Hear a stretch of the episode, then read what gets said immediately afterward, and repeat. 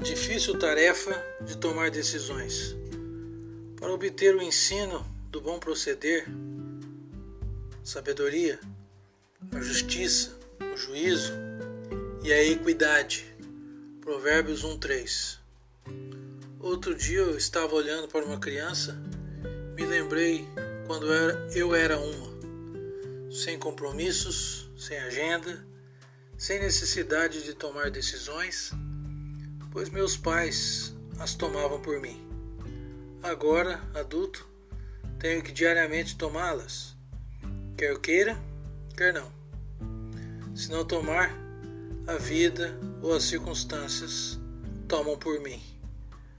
Mas analisando o texto acima, podemos notar que Salomão nos dá quatro passos para, para tomarmos decisões.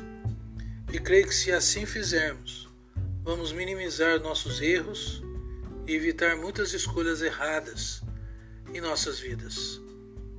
Para obter o ensino do bom proceder, precisamos 1. Um, sabedoria significa a capacidade de se governar por escolha própria.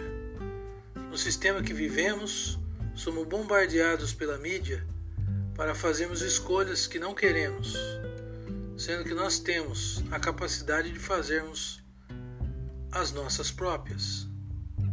O sistema, as pessoas ou as circunstâncias não te dominam, e sim você. Você tem a capacidade de escolher. Deus te capacitou para isto. 2. A justiça. A capacidade de andar conforme a vontade de Deus de acordo com os seus princípios. Quando aceitamos a Cristo, todos nós recebemos o Espírito Santo, que nos capacita a andarmos conforme seus princípios, pois ele nos ensina todos os caminhos que o Pai quer que andemos. 3. Juízo ou julgamento. A capacidade de aplicar estes princípios no nosso dia a dia. O Espírito Santo convence o homem do pecado, da justiça e do juízo, se nos submetermos a ele. Certamente saberemos aplicar estes princípios. E por fim, a equidade. Alguém que revela senso de justiça ou de integridade. Todos nós temos um senso de justiça, um conceito de certo ou errado que recebemos quando nascemos. Mas quando recebemos a Cristo, nós somos justificados pela fé e o Espírito nos ensina o caminho da justiça e da integridade, de glória em glória até ser dia perfeito.